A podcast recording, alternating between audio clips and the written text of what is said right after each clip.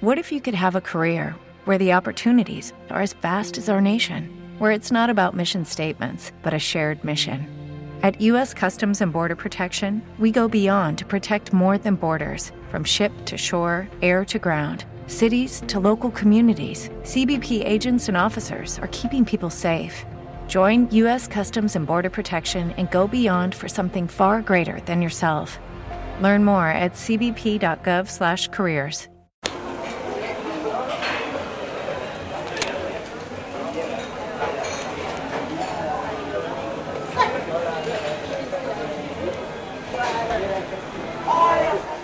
Bueno, y acá estoy esperando al invitado. Hoy, hoy no viene Ale, pobre Ale está, está enferma, le mandamos un beso grande. Y, oh, oh, mira, acá está, mira Alan, este, acá está, acá llegó. ¿Qué tal? Hola, ¿qué tal? ¿Cómo andás, Daniel? Bien, bien, genial. Qué bueno, qué bueno Sí. que hayas podido venir. Sí. Invi- invitado, tenemos un invitado internacional, bueno, no sé si es internacional porque Soy, tengo argentino. ciudadanía americana. Ah, está bien, está bien, directo de Los Perdón, no Ángeles. americana, yankee. Yankee. Sí, Directo de Los Ángeles. exacto. Bueno, ¿te presentás, este, Dani? Dale, eh, ¿qué te puedo contar? Eh, Nombre, la- dirección, teléfono escuela. No, eso no. Tengo, eh, bueno, mi nombre es Daniel Morduchowicz, eh, soy nacido acá en Argentina, me mudé a Los Ángeles hace ya 38 años. Uf, Que no, no lo puedo creer decir que algo me pasó hace 38 Mm. años, ¿no? Pero bueno, eh, vivo ahí desde entonces, eh, te cuento un poco de mi historia de ahí. Dale. Sí. Eh, llegué, tenía 20 años cuando llegué.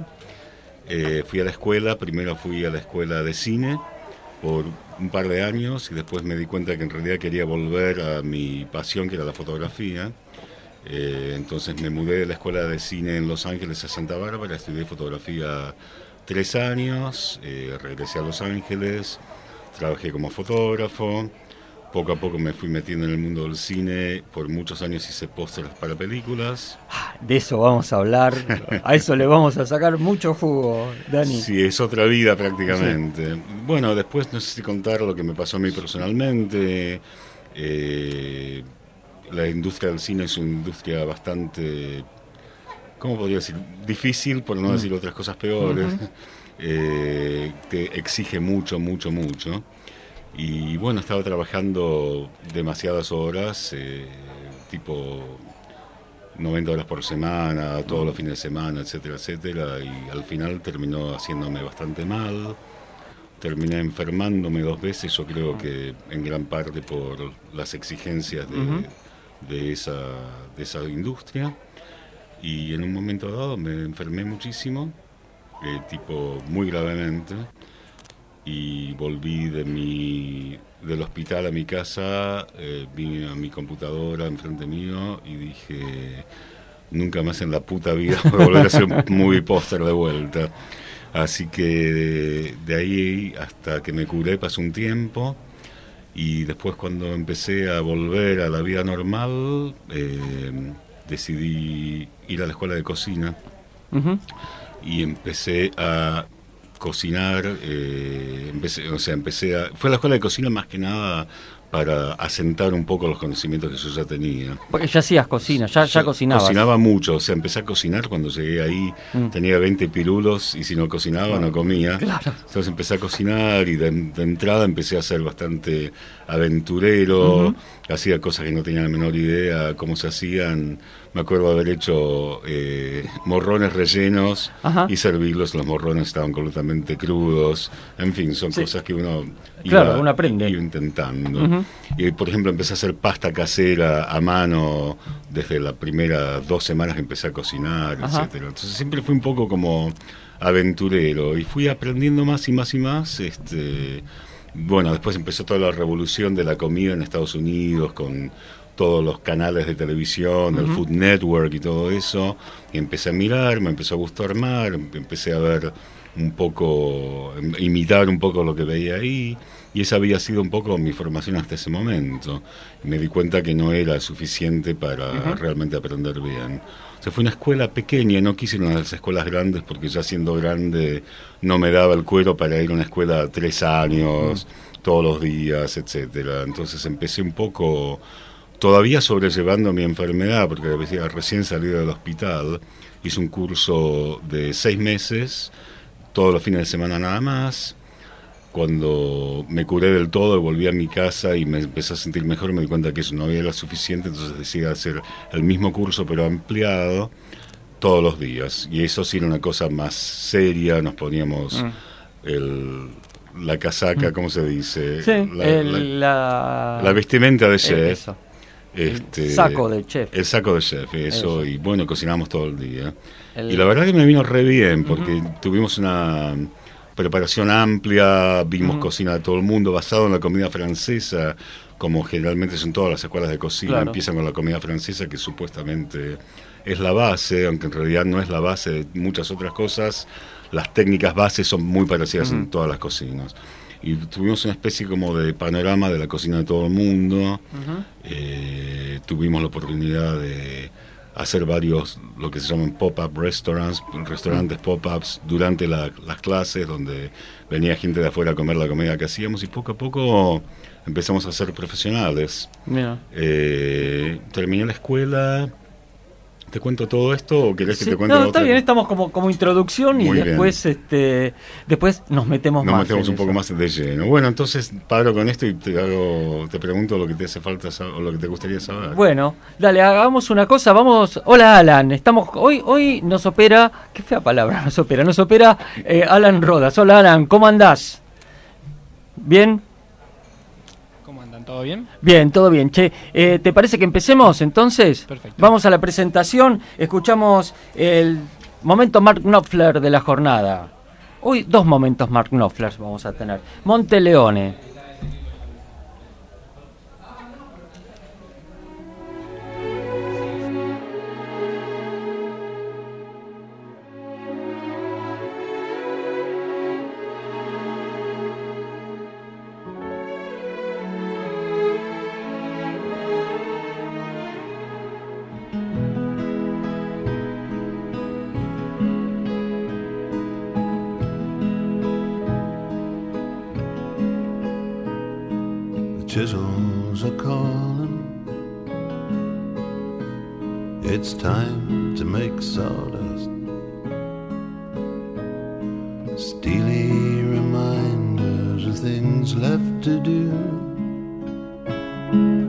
Monteleone, a mandolin's waiting for you.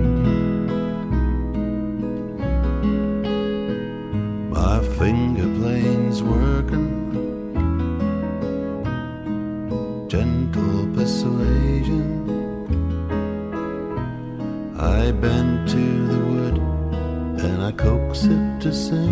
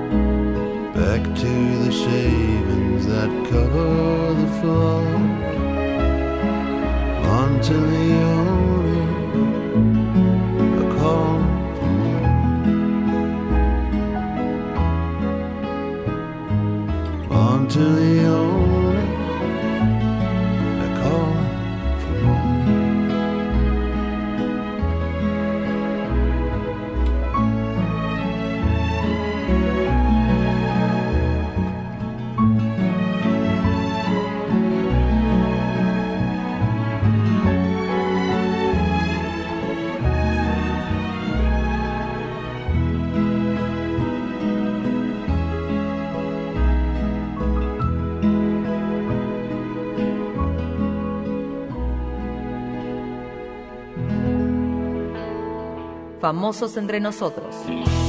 Porque todos tenemos algo para contar.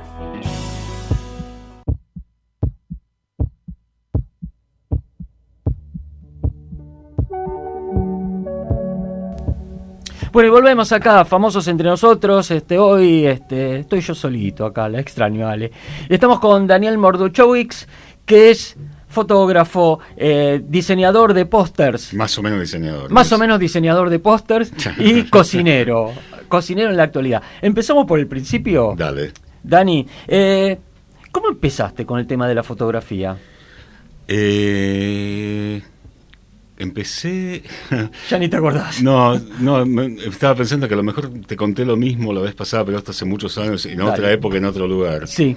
Eh, mi viejo era un periodista muy importante en Argentina, era el director de la revista Análisis. Entonces tenían un fotógrafo que se llamaba Jorge Miller, que terminó siendo bastante Sí, conocido, Jorge pero- Miller, sí, sí. Yo lo conozco a Jorge Miller. ¿En Laburé serio? con Jorge Ah, Miller y con Carlos, con los hermanos Miller. No, no, yo Sí. lo conocía a Jorge solamente. Sí, sí. Entonces eh, lo veía a Jorge trabajar y qué sé yo, y mi viejo un día le, le pidió que le, que le ayude a comprar una cámara. ¿Viste cómo eran esas cosas? Mm. ¿no? Tienes una cámara buena y era como sos fotógrafo. Se compró una Kowa, que era una cámara reflex rusa o alemana. No, era rusa o japonesa, Ah, japonesa. pero mucho antes de las Nikon y qué sé yo. Y me encantaba el ruidito que hacía. clic, clic, clic, clic cuando bajaba el espejo. Entonces tenía esa cámara, empecé a sacar fotos eh, y me encantaba el fotómetro, tenía un fotómetro profesional y no sé qué, era como bueno, viste, una cosa esa técnica que a, los- a mí me encantaba. Eh, y después el, uno de los mejores amigos de mi hermano, que era- mi hermano tenía un año más que yo, este amigo tenía dos años más que yo, que de hecho seguimos siendo amigos hasta ahora. Él entró en la escuela de fotografía de no me acuerdo dónde, una que era bastante famosa. Andy que- Goldstein. eso, creo que eso. ¿viste? Eh, y se compró una ampliadora casa del fotógrafo, Claro. una de esas que tenían como una Sí, manivela y qué sé Sí, yo. sí. Verdes. Y no, eh, sí, exacto. Claro. Y no tenía dónde ponerla. Entonces la metió en un cuarto que yo tenía en la casa de mi viejo para mí para estudiar. eh, y lo pusimos todo oscuro y pusimos el laboratorio ahí. Entonces Mirá, recuerdo en anticipación a que el pibe este trajera todo este equipo, yo empecé a sacar fotos con todos mis amigos del colegio. Claro. Sacamos cualquier porquería, ¿viste? No sabíamos lo que estábamos haciendo para nada.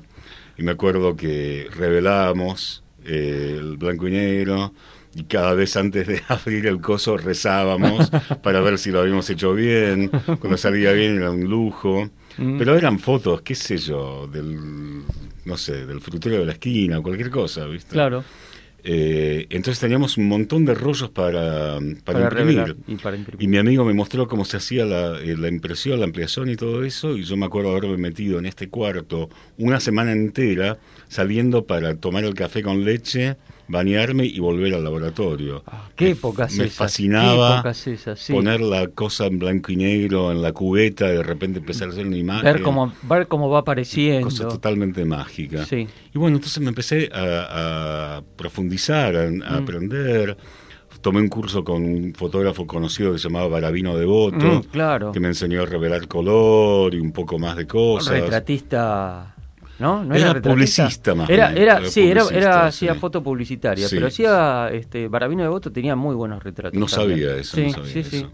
Y bueno, entonces me empecé a meter un poco en el mundo de la fotografía publicitaria en la Argentina. Ujú. Eh, entré al estudio de Edgardo Filloy. Mm, otro, otro gran fotógrafo publicitario. Sí, exactamente, Edgardo. que lamentablemente falleció hace dos, tres años.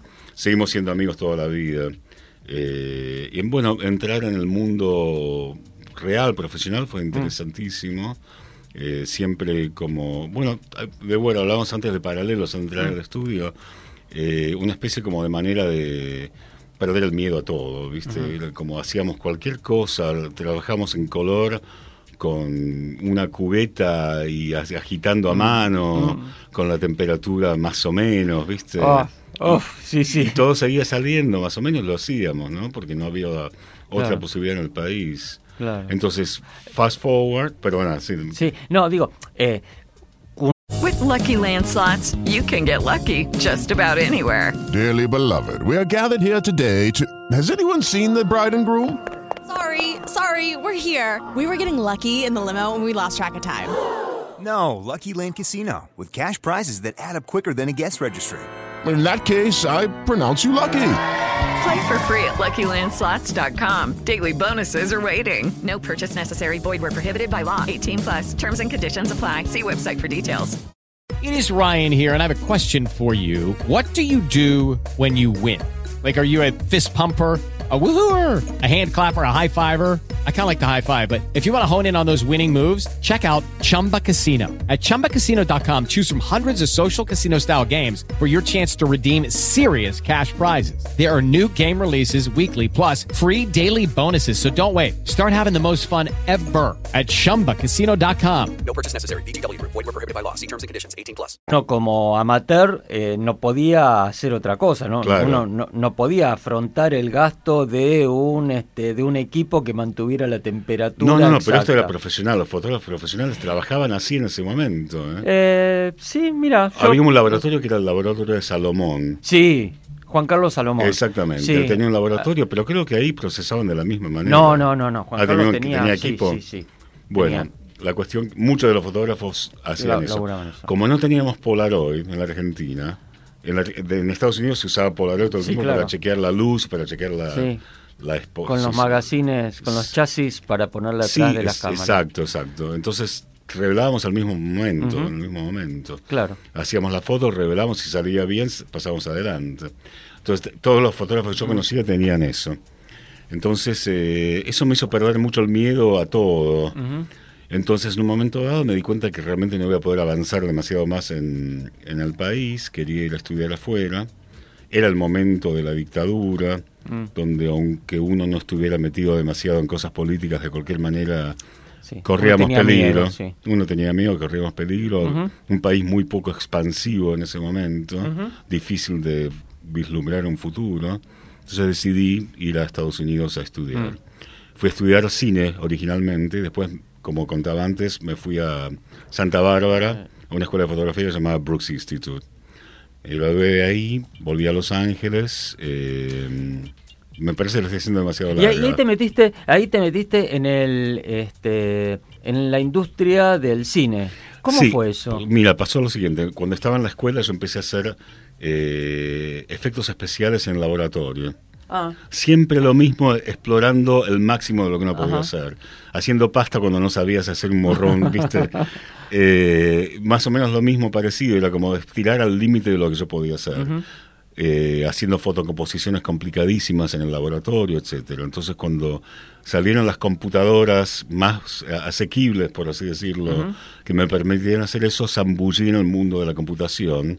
De hecho, fui una de las primeras personas en utilizar las computadoras eh, de casa Sí. para hacer cosas de altísima calidad. Entonces, como yo me había metido en eso muy al principio, empecé a hacer primero, empecé por el mundo de las tapas de los CD, después empecé a hacer tapas de video, después a partir de eso tener un portfolio donde demostraba que podía hacer el trabajo de alta calidad con una computadora eh, una Mac. pequeña, una Mac. Eh, entonces empecé a trabajar con la gente del cine. Y poco a poco me fui metiendo hasta que desarrollé una empresa donde hacíamos películas muy importantes. sí, vaya, qué películas importantes. Algunas, sí. Titanic. Sí, son, Este- son un poco un poco como de vergüenza decir, la gente me pregunta si, si es alguna que yo haya visto y me parece que sí. Sí. Sí. No, no. eh, nuestro invitado hizo muchísimas y muy importantes. Titanic, La Máscara, este, eh, ah, ¿cómo se llamaba la otra que hiciste? Eh, ah, eh, ID4, eh, eh, Día de la Independencia. Independence Day, sí. Sí, muchas Sí, cosas sí. bien importantes. Eh, este, Moulin Rouge. Algunas partes de eso, sí, algunas partes. Muchas, o sea, hay muchas, muchas. es un poco extraño hablar de eso. Sí. Pero es Te- otra te- vida. Te resulta, eh, bueno, unos minutos más. Nos das No, unos seguro, lo que vos quieras. Dale. Obvio, obvio. Eh, ¿Y cómo se hace? ¿Cómo se hace un póster? Es este. ¿Por yo- dónde se yo- empieza? Mira, yo hace varios años que estoy separado de la industria. Eh, Pero te tenemos acá, te tengo que por eso, no, no, no, te lo voy a contar un poco como yo la veo. Eh, yo estaba trabajando en una parte que no era directamente el diseño, por eso decía que diseñador Mm. más o menos.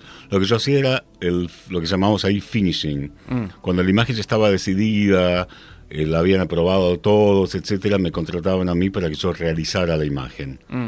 Entonces un poco como eh, el boceto era una especie como una partitura que supeditada a la interpretación del tipo que está tocando. Mm. Entonces yo era más o menos el músico de eso. Mm. Me daban la partitura, Claro. yo hacía la interpretación de cómo eso se tenía que ver a alta resolución, los colores eh, correctos, eh, hacíamos unas locuras bárbaras, por ejemplo el póster de Titanic, que hoy en día ya son bastante como fáciles, ¿no? Pero el póster de Titanic, que era un póster donde Leo DiCaprio y, ¿cómo se Kate llama? Winslet. Sí, estaban abrazándose En, el, en, la, po- en la proa frente a la del- proa de un, del Titanic. sí. Entonces el barco, por ejemplo, que nos dieron era un desastre, no tenía ningún detalle. Fuimos a fotografiar la proa del Queen Mary Ajá. para sacar detalles. Lo rehicimos todo para que tuviera todo buena resolución. Leo y Kate Winslet no estaban juntos en ningún momento. Los abrazamos. La mano es la mano de un empleado de la- Los abrazamos quiere decir que ustedes forzaron las imágenes para Sí. que aparezcan abrazados. Exactamente, y la mano de, de Caprio estaba completamente fuera de foco, entonces sacamos la foto de, de otro flaco que andaba por ahí, este, utilizando mi fotografía, viste, utilizando que la luz fuera correcta, etcétera. Entonces juntamos todo eso. Hoy en día de vuelta todo esto parece bastante común, pero en ese momento, Claro. hace 20, 25 años, no, no lo era. Mm. Entonces, de eso se trataba. Contrataban un experto como yo que sabía de fotografía. O sea, parezco un poco... eh, No, eh, no, no era seas humilde, eras un experto. Sí, era experto. Y entonces sabía mucho de fotografía, sabía iluminación, entonces sabía de color, teoría del color y todo eso, entonces me resultaba bastante fácil hacerlo. Eh, y también con el espíritu aventurero de siempre de, hacer este morrones eh, Eh, rellenos eh, sin saber cómo se hacen. Claro. Tirándose a la pileta. Bueno, pero es, la- es la forma, ¿no? Sí. Y sí, Es la forma. eso es la, la diferencia, me parece, entre la gente que... Que, Que hace lo que tiene que lo hacer tiene que hacer y la y gente cómo que se debe hacer. Sin amedrentarte. Tirarte Sí. a la pileta sin saber si hay agua y después descubrir que generalmente sí hay agua. ¿Y, y esa fue la que más te costó? ¿Tirarme a la pileta? Eh, sí, en, en esa, en Titanic, ¿fue la que más te costó? O... No, no, no, no, no. Había otras que tenían 200.000 imágenes combinadas. Mm. Sí, no, o sea, tenía sus cosas. O sea, una historia con, bastante cómica con eso. Ah, Dale. Eh, nosotros hacíamos impresiones de gran tamaño para que la gente de los estudios, los actores, los productores y todo eso, la vieran y la probaran. Entonces, Titanic se suponía que iba a salir en el verano, en julio de no me acuerdo qué año, no importa. Eh, la pospusieron la película porque no la podían terminar, porque el director, cuyo nombre en este momento estoy haciendo blanco, Sí, yo también. Cameron. eso. Cameron, eso sí. Eh, quería seguir trabajando, entonces pospusieron la película hacia la Navidad. Mientras tanto, la directora de, de publicidad de Paramount, no era secretamente su pero más o menos, tenía la, la impresión ahí en su oficina que le estaba dando el sol todo el tiempo. Entonces el póster se había deslucido. deslucido totalmente. Y cuando llegó el momento de hacer el póster verdad, hicimos la impresión de vuelta del mismo archivo que teníamos. Pero esto no es lo que yo firmé, esto no es lo que yo aprobé. Lo que pasa es que se había deslucido, Claro. pensé que había deslu- aprobado un, uno deslucido. Entonces, si el póster del Ah. Titanic hoy en día se ve deslucido, porque, artificialmente tuvimos que deslucirlo para que coincidiera con la que persona esta aprobó. Supuestamente aprobó, que es una historia bastante cómica. Es de, es de locos. Sí, ¿eh? totalmente. Porque, porque uno supone que en Estados Unidos estas cosas no pasan. No, no, no Esto sabe. nos pasa no, no sabe, no, no, no, no tiene nada que ver. Este, son terribles, sí, son tremendos. Este, bueno, no sé si esto te Sí, da... sí, sí, sí. Eh, una, una última pregunta antes de, de ir al, al primer corte. Eh, ni sé qué preguntarte. Eh, lo- el fotógrafo es este labura igual acá que allá.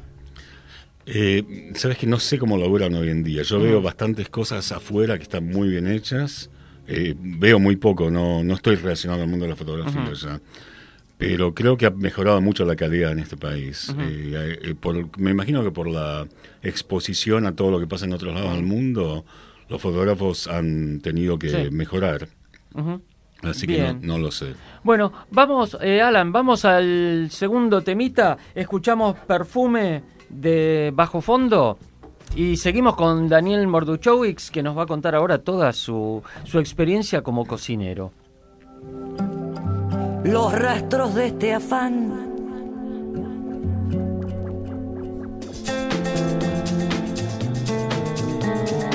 Como busca el agua la sed.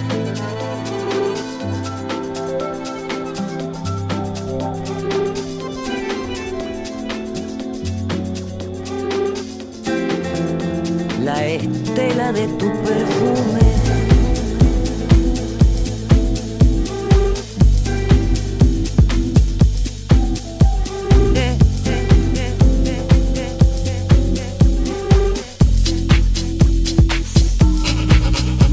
me atravesó tu suave vendaval. Rumbo a tu recuerdo seguí. La senda de tu perfume.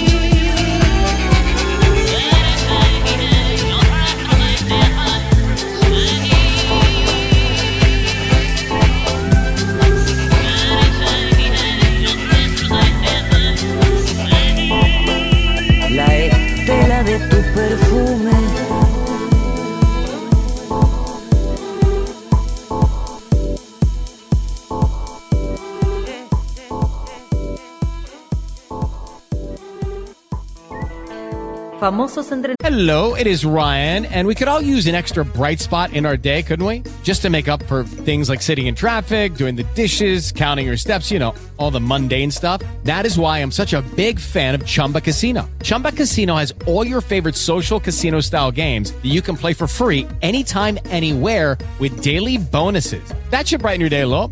Actually, a lot. So sign up now at chumbacasino.com. That's chumbacasino.com. No purchase necessary. VGW Group. Void were prohibited by law. See terms and conditions. 18 plus. With the Lucky Land slots, you can get lucky just about anywhere. This is your captain speaking. Uh, we've got clear runway and the weather's fine, but we're just going to circle up here a while and uh, get lucky. No, no, nothing like that. It's just these cash prizes add up quick. So I suggest you sit back, keep your tray table upright, and start getting lucky. Play for free at LuckyLandSlots.com. Are you feeling lucky? No purchase necessary. Void where prohibited by law. 18 plus terms and conditions apply. See website for details. nosotros. Porque todos tenemos algo para contar.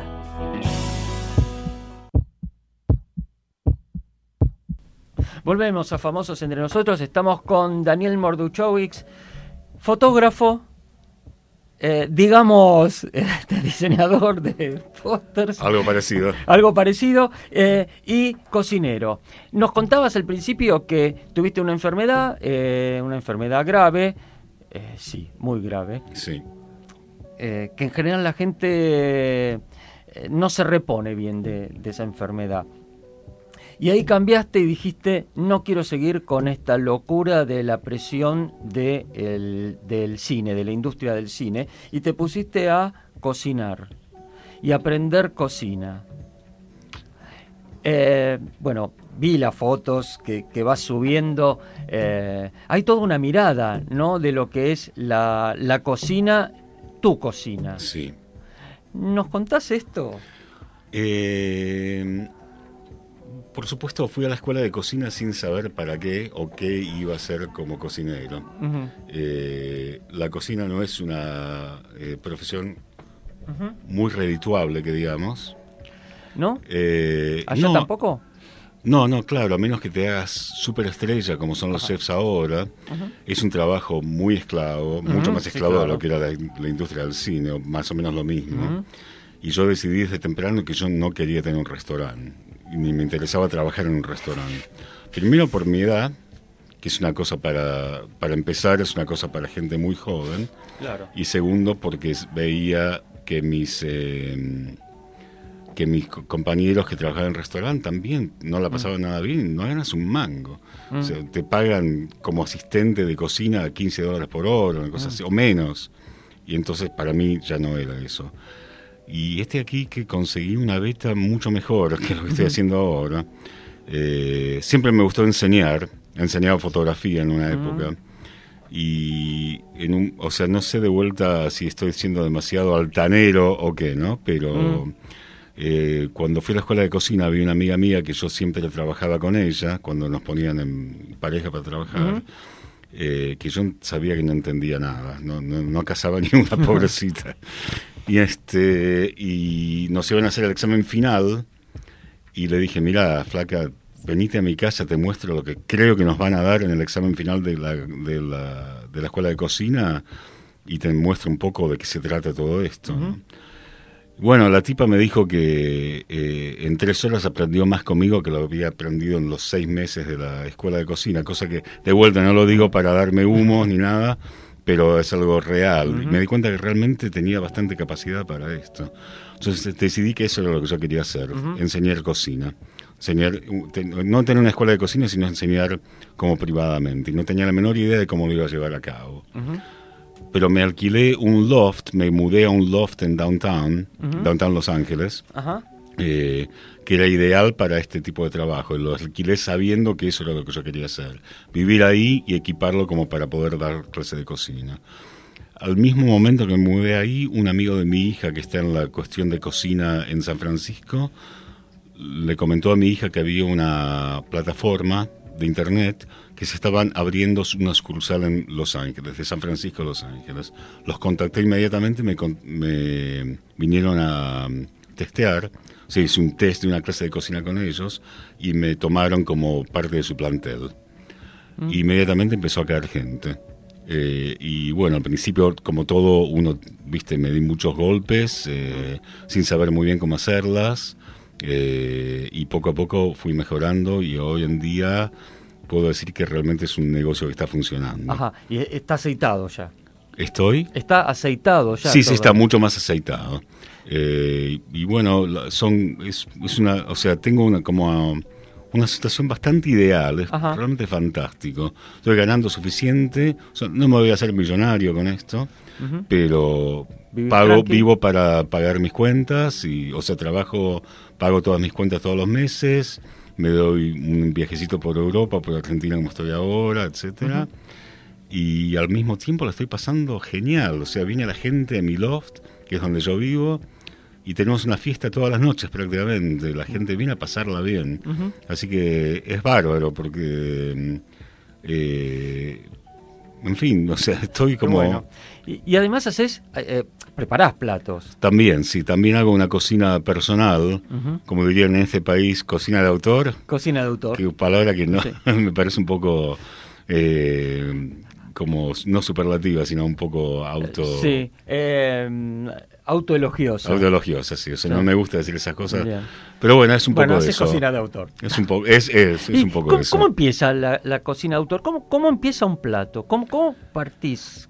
Eh, mira, es cómico, porque muchas veces se me ocurre primero cómo quiero presentarlo que cuáles van a ser los ingredientes. La mirada fotográfica. Eh, Exacto. Adelante. Entonces, por ejemplo, una vez estaba en un jardín botánico ahí en Los Ángeles Ajá. y encontré un libro de una cosa que se llama, no me acuerdo cómo, pero son como jarros donde se hacen como Ike- una especie de ikebana, pero no es exactamente ikebana. Ajá. Y me respiré por eso, dije, quiero hacer un plato que luzca como esto.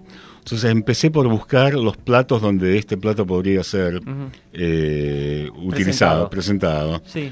Y bueno, y de ahí fue desarrollando un poco lo que era. Y el plato terminó siendo lo siguiente. Abajo hay un puré de sanchos, que no sé cómo se llama en castellano. Ah. Sanchos son, también se llaman alcauciles israelíes. Ah. Pero no sé, nunca lo vi acá en la Argentina. No. Bueno, es una especie como de tubérculo eh, parecido a la papa, pero muy diferente. Es un purecito de eso abajo. Arriba hay una tierra comestible, que la inventé yo. Y encima hay como ¿Cómo, un... cómo ja- es la tierra comestible? Mira, que te no interrumpa. Eso es por esas cosas, ¿viste? O sea, parten de otro lado, no es, eh, por el hecho de decir, bueno, voy a hacer una comida con conejo, qué sé yo, Claro. sino como, bueno, esto es lo que quiero que luzca. Y entonces ese, ese básicamente es arroz negro, Ajá. un arroz negro salvaje, que lo, tri- lo cocinás, lo triturás, lo volvés a, a tostar y queda una cosa crujiente, parece tierra, pero es totalmente comestible y es muy rico aparte. O sea, porque eso es lo más importante, haces cosas Claro. de estas que son una locura, pero si no saben bien, si no tienen buen sabor, no tiene sentido. Entonces termina con zanahorias, eh, bebé, ¿se dice así? Sí, acá? sí. Baby, baby carrots. Sí. Eh, del, del farmer's market. Del, ¿hace- ¿Hay farmer's market o no? No sé. Es, sí, eh, orgánico, de la huerta. de la huerta al... sí, del- exacto. Entonces, Ah, sí, es- se- son, son unas cosas riquísimas. Ujú. Las, tiene otro sabor. Tiene otro sabor porque es mucho Porque más... tiene- eh, a ver, tienen sabor. Son, sí, aparte son como muy pequeñas, entonces tienen- son muy dulces. concentra mucho. Entonces, esas las, eh, no sé si doy algunas pautas de cocina, que las lijás, en vez de pelarlas, las lijás. Ah, Eh, entonces le sacás muy poca a la zanahoria, porque son muy pequeñas. Si usas un pela Claro. zanahoria, un cuchillo, no te queda nada. claro. Las pones en un baño de sous vide, que es una técnica Sí. relativamente nueva. Sí, de. de mm, Al eh, vacío. cocinar al vacío a muy baja, tempe- a a muy baja muy baja temperatura. sí. Y cada una la pones en un sobre separado con diferentes especias. Entonces Ah. cada una tiene un sabor especial. Claro, marinado o marinadas en un sabor especial. Claro. Entonces esas se colocan directamente sobre el- el- la tierrita esa que hice y después pones un par de hojitas de alguna cosa para que parezca pasto. Y lo servís en una cosa que parece un, una de estos como decoraciones. Claro. Que están hechas Una- para una decoración. macetita. Una macetita de decoración. Ah. Y bueno, impresionante. eso, ¿viste? Entonces la gente se detiene a comer, que eso es lo Claro. que más me interesa, que la gente se detenga a explorar un poco, a comer y que Ah. no, no sepan, que los descoloque un poquito. Sí. Al descolocarlos, eh, la gente presta un poco más de atención. Ujú. Y como yo hago una práctica una práctica de meditación, Ajá. el tema de comer se convierte en una especie de meditación, lo cual me interesa muchísimo. Ah, Sí. bueno. Eh, Alan, ¿podemos ir al último tema? Y nos contás después cómo es esto, la, Sí. la unión de la meditación y, el- ¿Cómo no? y la comida. Sí. Escuchamos Infinite Desire, Aldi Meola y Pino Daniele.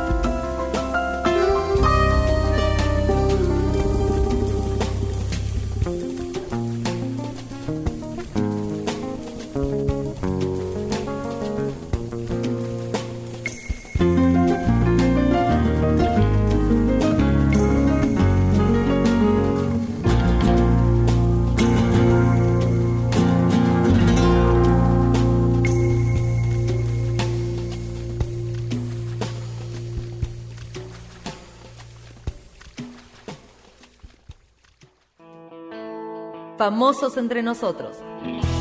Porque todos tenemos algo para contar.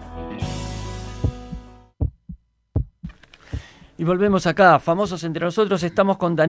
With the Lucky Land slots, you can get lucky just about anywhere.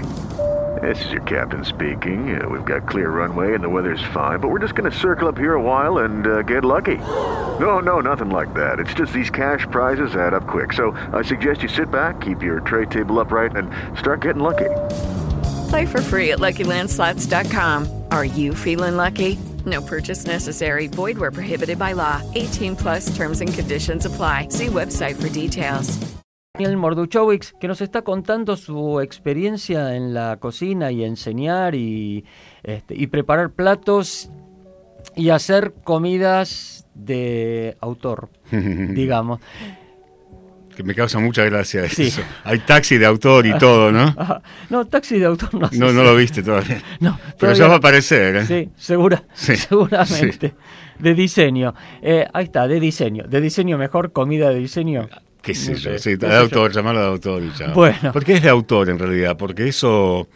Bueno, eh, el de creación, ¿no? El que crea sí. un plato. ¿Cuándo está un plato hecho? ¿Cuán- ¿Cuánto tardás desde que se te ocurre la idea de empezar un plato hasta que ese plato... A veces es instantáneo. Ajá, Eh, ¿te sale de entrada? A veces es instantáneo, a veces lleva mucho trabajo. Mm. Y a veces lo abandonás directamente y chao. Ah, Eh, pero también está el tema de testear las cosas que vas a presentar, aunque sean cosas más sencillas. De cualquier manera, yo no quiero presentar un plato a nadie, incluso a amigos, antes de saber que lo puedo realizar. Mm. Y eso lleva práctica. Claro. Eh, eh, a menos que estés en una situación donde no puedas practicar. Pero me causa mucha gracia a veces estos programas de televisión en los cuales te dan 20 ingredientes disímiles y los tipos aparecen con un plato increíble, Fantástico. fantástico, que en realidad tendría que llevar la cocina de eso solamente 5 horas. En 30 minutos lo tienen todo, la idea, la realización, todo. Todo eso a mí me parece de fantoche. Mm. Sí, ¿no? estoy seguro, sí. fantasía. Sí, sí, sí. sí, sí. No estoy Esa- seguro, esa- pero... Esas competencias donde te dan... Bueno, acá tenés los ingredientes, en Sí. 20 minutos o en media hora tenés que hacer... Sácame algo. un plato que puede competir con un restaurante de tres estrellas. Como Claro. no, no creo que sea No, así. ¿no? Pues esos tipos que trabajan en restaurantes como los CES más importantes del mundo, tienen laboratorios en sus cocinas. De hecho, los llaman laboratorios. Claro. Y se pasan meses sacando un menú con platos nuevos. Claro. Y meses que no es un tipo solamente, son Claro. 10 chefs que están ahí, cada uno hacen su parte del desarrollo. Es re interesante. Claro. Eh, porque es otra cosa, ya la comida en ese plano pasa a ser otra cosa, ya Mm. no es más solamente para alimentarte. Claro. Eh, entra por los ojos. Por los ojos, sí, y por la experiencia, eh, y está todo, o sea, esos restaurantes de tres estrellas, de tres estrellas Michelin, quiero Mm. Sí, decir. sí, sí. eh, son toda una experiencia desde el momento que llegas al momento que te vas. Estás ahí cuatro horas. Pero bueno, esto está fuera del tema. está Sí. bueno, está bueno. Yo te preguntaba porque una vez la escuché a una bartender eh, que se llama Mona Galossi, Ajá. que eh, eh, le hicieron una nota, no sé qué, y la, la periodista le decía, pero a mí no me salen lo- los tragos como te salen a vos. Y dice, "¿Y ¿qué querés? Si yo a lo mejor llevo hechos 10.000 veces este trago, claro. entonces a mí me sale de taquito. Claro. A, a vos, vos necesitas práctica. Sí, sí. Eh, Eso es un Y- tema importante y, muy interesante también, Ajá. porque durante mis clases, volviendo al tema de las clases, me toca hacer una paella tres veces por semana a lo mejor. Claro. Me dice, pero si no te aburrís, es como, no, hay una especie como de... de eh, de alegría en la práctica. Es como meditación. En la meditación hay una cosa que es no solamente la práctica de meditación, sino la práctica de, de cualquier cosa, hacer una cosa con toda la atención. Y cuando estás haciendo lo que hiciste 80 mil veces, es una, una oportunidad increíble para hacer esa práctica de atención. Podés hacer algo que hiciste 80 mil veces y que te salga más o menos, pero cuando le pones atención, te sale mucho mejor. Ajá. Entonces se relaciona con la práctica de meditación. Eh, En, e- en eso era lo que nos decías en, Sí. la, este, en el otro bloque. Sí, sí, sí, sí. Es poner, ponerle atención Sí. y concentración al plato. Cada vez que Exactamente. un plato. Y, y eso de- tanto desde el punto de vista del chef hasta el comensal. El comensal no sé si comenté ya, porque lo digo Mm. todos los días lo mismo, así que no me acuerdo qué te conté ya cuando, desde que empezamos.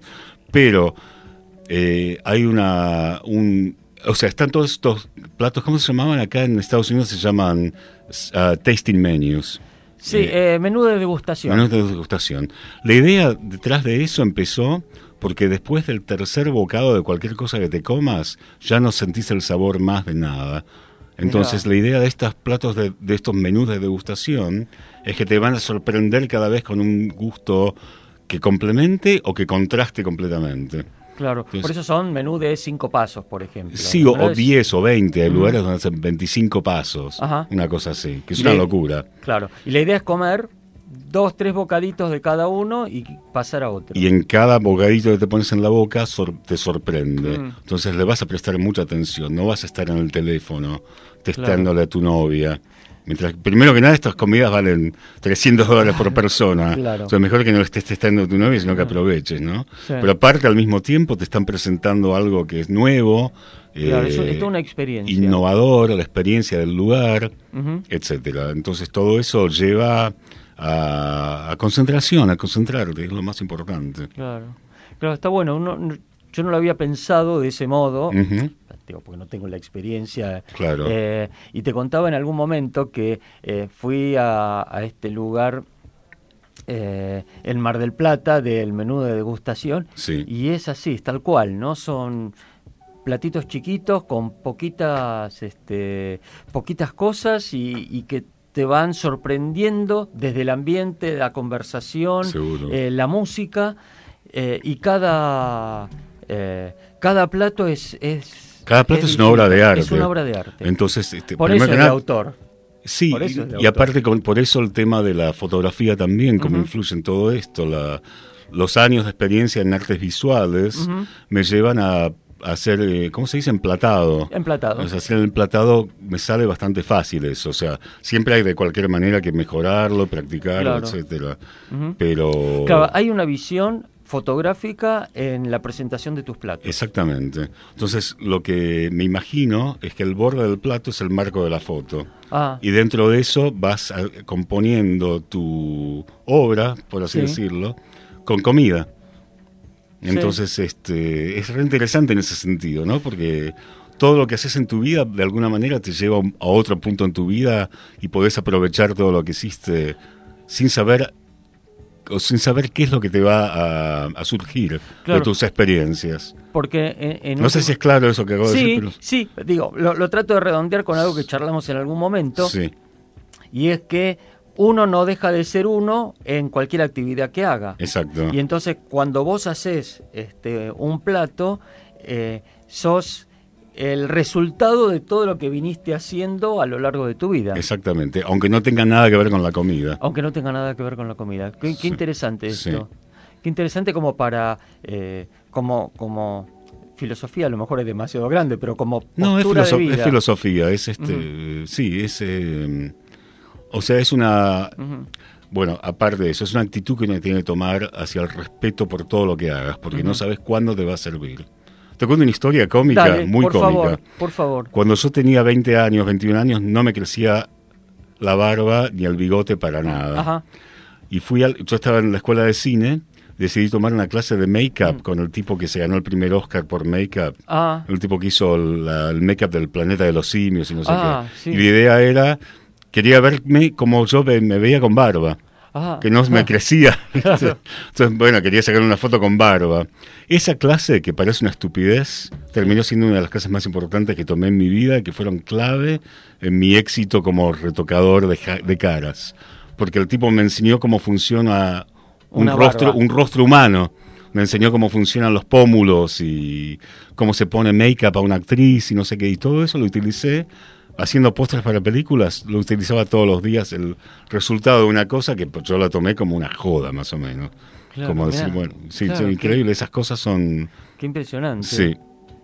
Qué Sí. impresionante. Le, vos sabés que la, la otra vez, ay, cuento una cosa chiquitita que ya nos tenemos que ir. Sí. Eh, eh, vi una, un documental de, de eso, de efectos especiales y qué sé yo, y ahora eh, relativamente nuevo, hay eh, un software que te permite a- avejentar o, a, o hacer más joven Claro. los rostros. Sí, sí. Porque estudiados en cómo lo- las, este, los pómulos se van cayendo, todas las Claro. partes del rostro se Sí. van cayendo, entonces fuerzan para que el, el protagonista, el- al que le aplican esto, parezca más viejo. Claro, sí, sí, sí. Y es solamente eso, conociendo esto. Claro, claro. Bueno, lamentablemente nos tenemos que ir, ya Qué se hizo, se hizo recorto. Ah, Se hace recorto. La verdad que sí, ¿eh? ni me di cuenta. ¿Viste? Sí. Qué bueno, el invitado, el invitado es, es este, el factor fundamental para que esto pueda pasar. Así que lo despedimos a Daniel Morduchovic con un gran aplauso y esperamos, esperamos, ahí está el aplauso, esperamos que cuando vuelva a Buenos Aires nos vuelva a visitar. Ojalá. Dale, Dani. Dale. Bueno, muchísimas gracias. Eh, queremos agradecer a Cristian Carbone y librodearte.com.ar, Alejandro Samaritano y el Cine Club Núcleo y los dejamos en la grata compañía de Marcelo Adrián Pérez y Vivir en Positivo. Y por favor, eh, que tengan una muy buena semana, que lo pasen muy lindo. Véannos en nuestras redes sociales, en Facebook, barra Famosos Entre Nosotros y en Twitter, arroba Famosos Entre que tengan una muy buena semana de nuevo y que lo pasen lindo. Chao.